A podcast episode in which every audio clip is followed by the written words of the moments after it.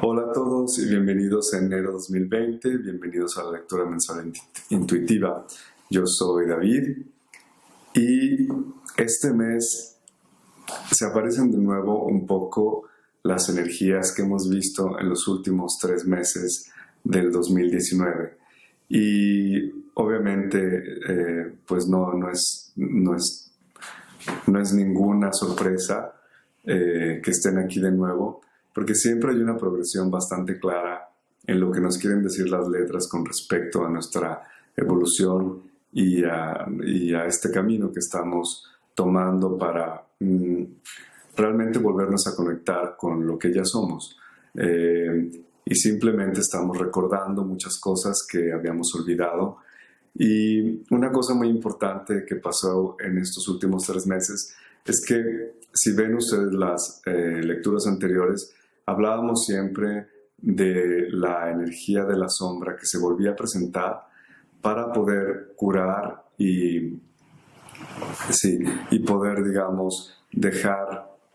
ir estas heridas eh, o estas maneras de presentarnos en el mundo, estas identidades también que teníamos, que estaban basadas también en viejas eh,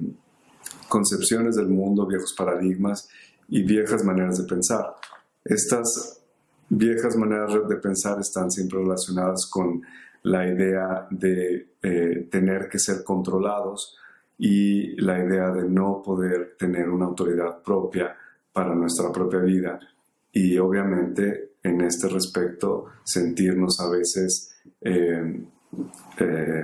sí, como sin poder,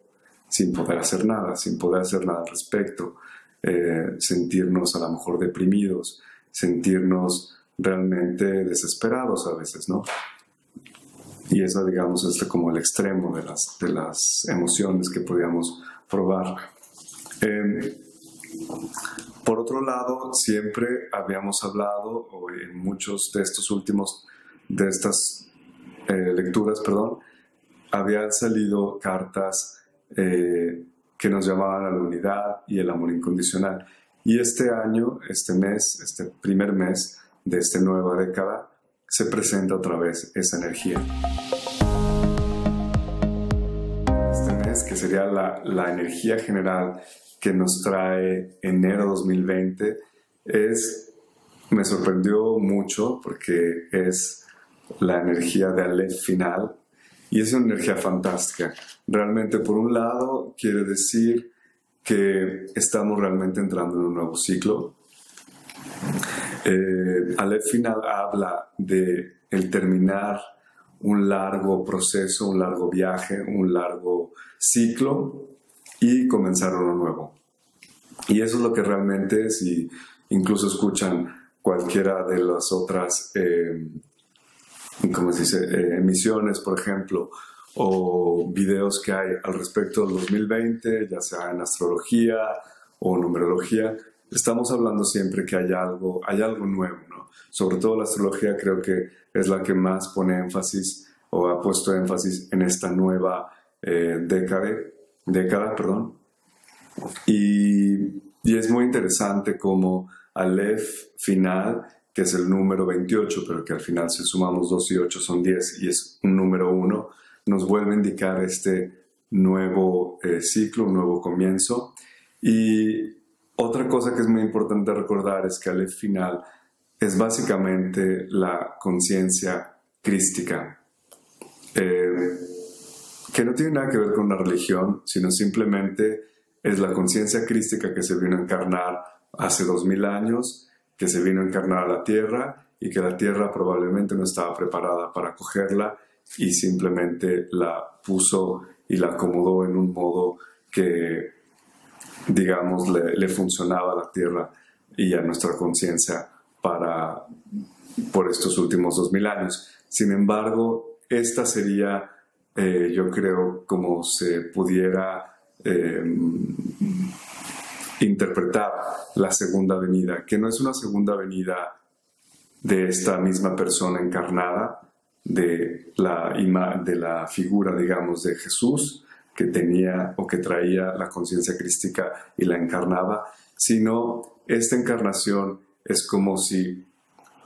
está eh, disponible esta energía de la conciencia crística, del amor incondicional para todos nosotros, ¿no? Quien quiera y quien, y quien decida hacerlo, eh, y probablemente si estás escuchando este video es porque también estás dentro de quien está dispuesto a, abrazar esta conciencia crística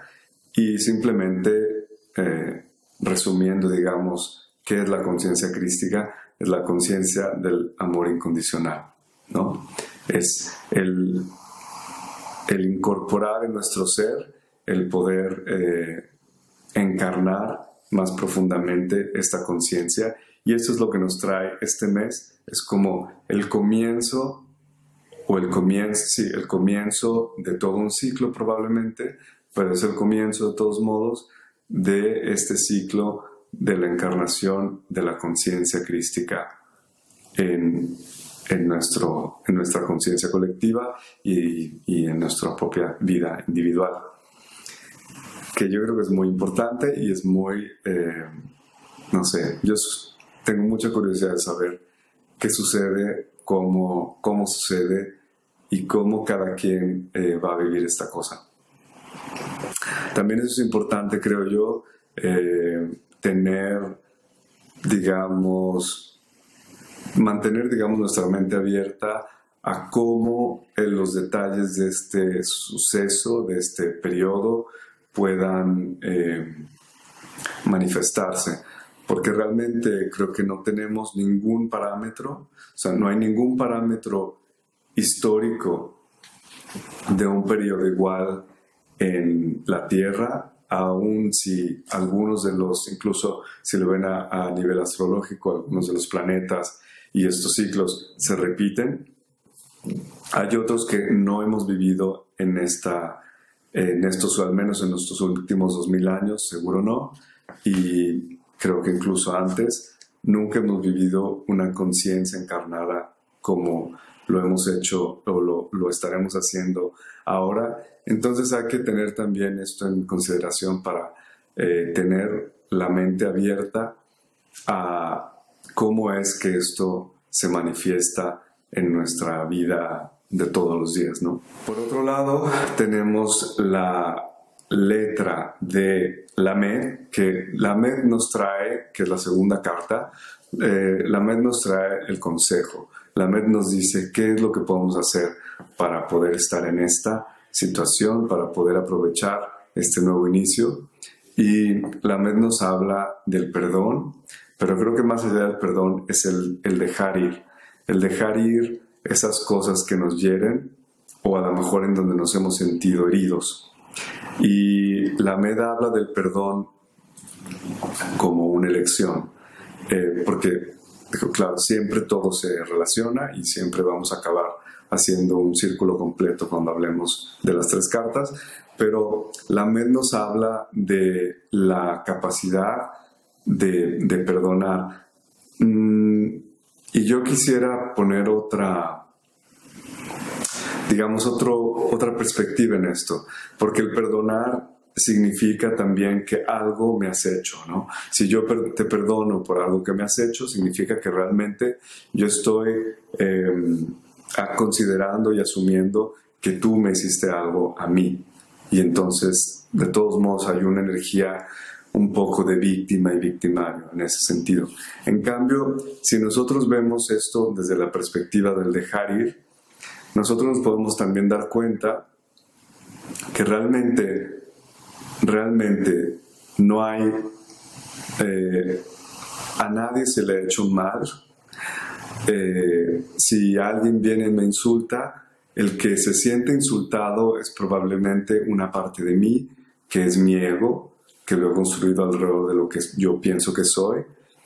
Y la otra persona simplemente va a, eh, a jugar un papel, a jugar un papel para yo sentir esa, esa herida, para yo sentir ese, eh,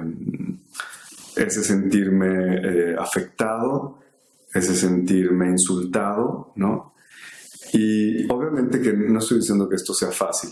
pero por ejemplo la meditación ayuda muchísimo a podernos desidentificar de estas, de estas eh, situaciones y poder, digamos, dejarlo ir. Es como decir, pues no, no me lo estaban haciendo a mí, lo estaba haciendo porque ese era su papel, como yo estaba haciendo el papel mío, ¿no? Entonces, podernos desapegar de esas situaciones para poder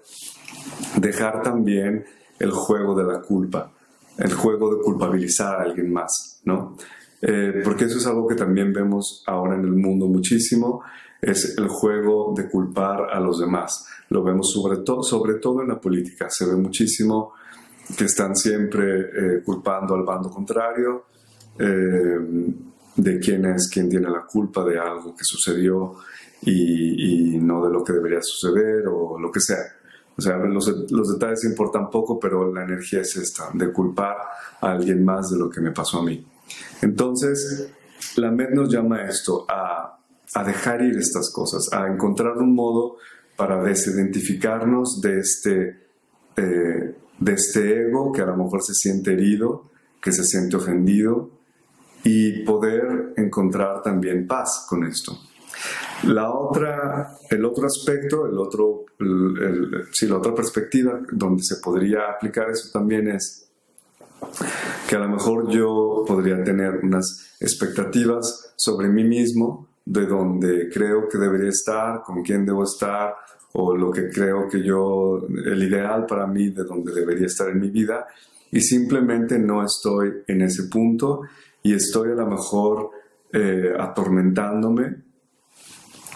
con esta situación en vez de a lo mejor perdonarme, por así decirlo, o simplemente dejando ir esto, aceptando que no estoy donde pensaba yo que tendría que estar, no estoy en el trabajo que pensaba yo que tendría que tener, no tengo la casa o el trabajo o, el, o no sé, la pareja que pensaba yo que tenía que tener, pero estoy donde estoy y estoy aquí y estoy bien, o estoy como estoy, si no estoy bien, estoy